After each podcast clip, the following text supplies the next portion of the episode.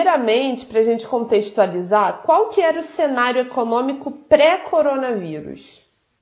Olha, o cenário pré-coronavírus não estava com tração econômica. Nós ainda estávamos sofrendo as consequências da das políticas erráticas de 2015 e 2016, quando caiu mais ou menos 3,6%, 3,8%. Aí a gente podia falar, mas e 2017, 2018? Veja, 2017, 2018 era praticamente um governo de transição. Então era difícil você aprovar uma política, ou melhor, um, um, uma reforma do tamanho da reforma da Previdência. Então os agentes econômicos procuraram postergar os investimentos para até saber quem seria o novo presidente. E eis que entra Bolsonaro, perfeito, 2019, com uma promessa de que várias reformas seriam aprovadas em 2019. E se nós lembrarmos, praticamente uma só foi aprovada, né? E veja, nós estávamos em meio de lua, em meio de uma lua de mel com o governo. Mesmo meio uma lua de mel, nós aprovamos apenas a reforma da Previdência. E isso levou a gente a crescer a 1,1%. Nem dá para falar 1,1%, vamos falar 1%. E aí, 2020, a gente achava que eventualmente iríamos não decolar de 4 a 5%, mas pelo menos um 2,5%, 2,7%, alguma coisa. Não estávamos com tração. Eventualmente o governo uh, poderia fazer a reforma fiscal e os investidores começaram a investir, fomos atacados pela pandemia. Ou seja, fomos atacados pela pandemia praticamente no momento fraco e sem armas para contra-atacar, que seria uma política fiscal expansionista. Então nós entramos fracos e vamos sair mais fracos ainda. Eu, por isso que lá na frente provavelmente nós vamos discutir por que, que a gente não deve recuperar de uma forma rápida pós-pandemia. E com a chegada da pandemia, quais que foram as maiores mudanças no cenário econômico internacional? Olha, no cenário econômico, uh, o que a gente pode perceber é o seguinte: a China mostrou-se o maior parceiro. Dado que a União Europeia entrou em recessão, os Estados Unidos entraram em recessão, a Argentina entrou em recessão, que aí, respectivamente, são meus segundo, terceiro e quarto maiores compradores de exportação, principalmente commodities. Quer dizer, eu não exporto muita coisa, a não ser commodities agrícolas e metálicas.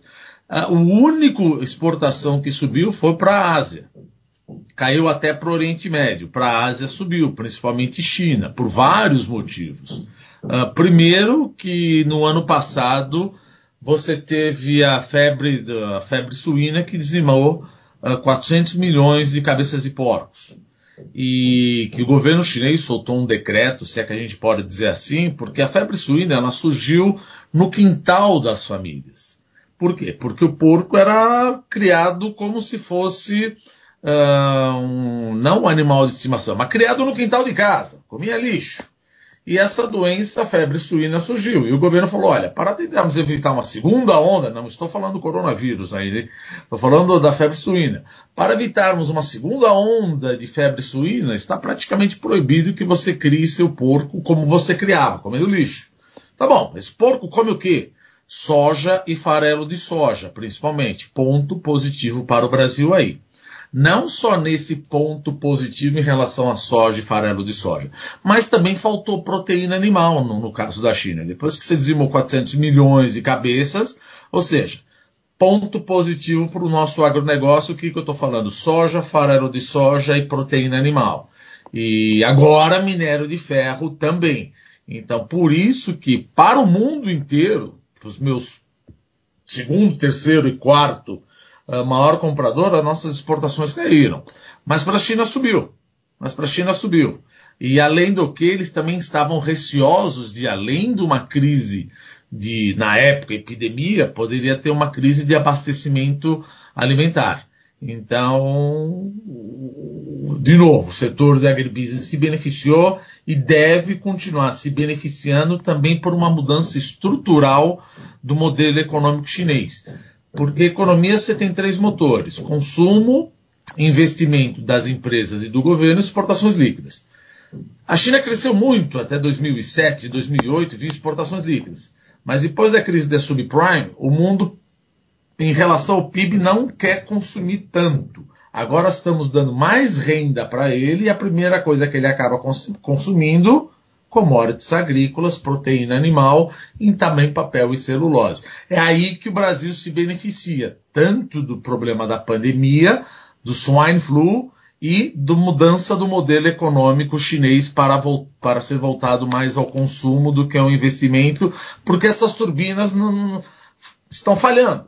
Não adianta você investir cada vez mais porque você tem retornos decrescentes. Ou seja, você investe, investe, investe, toma dinheiro emprestado, toma dinheiro emprestado dos bancos, mas não gera o mesmo PIB que gerava 4, 5, 10 anos atrás. Então falou, olha, vamos ligar o terceiro motor do avião, consumo, ponto positivo para o Brasil do agribusiness novamente.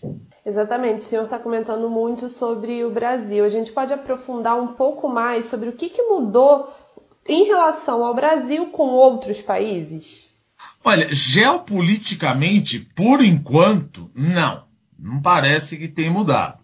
A relação com a União Europeia, ela já vinha um pouco desgastada quando nós uh, iniciamos, assinamos, né, o acordo Mercosul com a União Europeia. Se as nossas relações geopolíticas uh, e comerciais pioraram depois da pandemia, comerciais sim, geopolíticas já estavam de certa maneira deterioradas.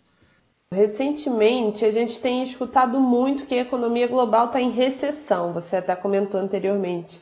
Para que nossos leitores entendam, o que isso quer dizer na prática, né? Quais os efeitos disso? Veja, na prática, uh, significa que durante dois trimestres ou dois meses, vamos dizer assim, o PIB chegou a ter, entrar em território negativo, ou seja, decrescemos. Mas isso era óbvio, né? O Banco Mundial soltou um paper, não sei se foi umas duas semanas atrás, que o mundo deveria cair 5%, e essa semana a OCDE soltou um outro paper falando que o mundo deve cair 6%, e se tivermos uma segunda onda, poderia uma queda de 7,6%, 7,5%. Quer dizer, seria a pior recessão dos últimos 100 anos, sem contar do período de guerra. É a pior recessão dos últimos 100 anos. O que isso significa? PIB é produto interno bruto, ou seja, PIB é renda. Por que, que a gente diz que PIB é renda? Eu sempre faço a, a analogia. Vamos supor que tenha duas pessoas num país, eu e uma outra pessoa. Eu corto o cabelo dessa pessoa e cobro 100 reais. Qual foi o meu PIB? Ninguém faz mais nada. 100 reais. Mas qual foi minha renda? 100 reais. Então PIB é renda. Se o PIB não cresce, a renda do país não cresce. Ou seja, aquela população, não estou dizendo que todos equanimente, mas aquela população vai ficar mais pobre. Se aquela população vai ficar mais pobre, ou seja, ela voltou Uh, o consumo vai cair, você vai trazer aqueles que conquistaram, vamos dizer, um lugar ao sol, entraram na classe média ou baixa média, deve recuar uns dois ou três posições uh, para baixo. Porque se PIB é o produto interno bruto, PIB é renda e a renda vai cair, ou seja, isso prejudica prioritariamente, lógico, você pode falar os investimentos, etc. Sim, mas no final das contas nós estamos falando do bem-estar. Um dos atributos do bem-estar é a renda do trabalhador. O trabalhador vai ganhar menos. Por quê? Ou porque ele está desempregado, ou porque teve um corte no, no, no, no salário dele, ou porque simplesmente ele está num processo de layoff. Ou seja, então esse é o problema a gente acaba voltando alguns anos, quer dizer, sete e meio, a gente pode voltar uns cinco ou seis anos, provavelmente, na nossa economia, se de fato o mundo cair 7%.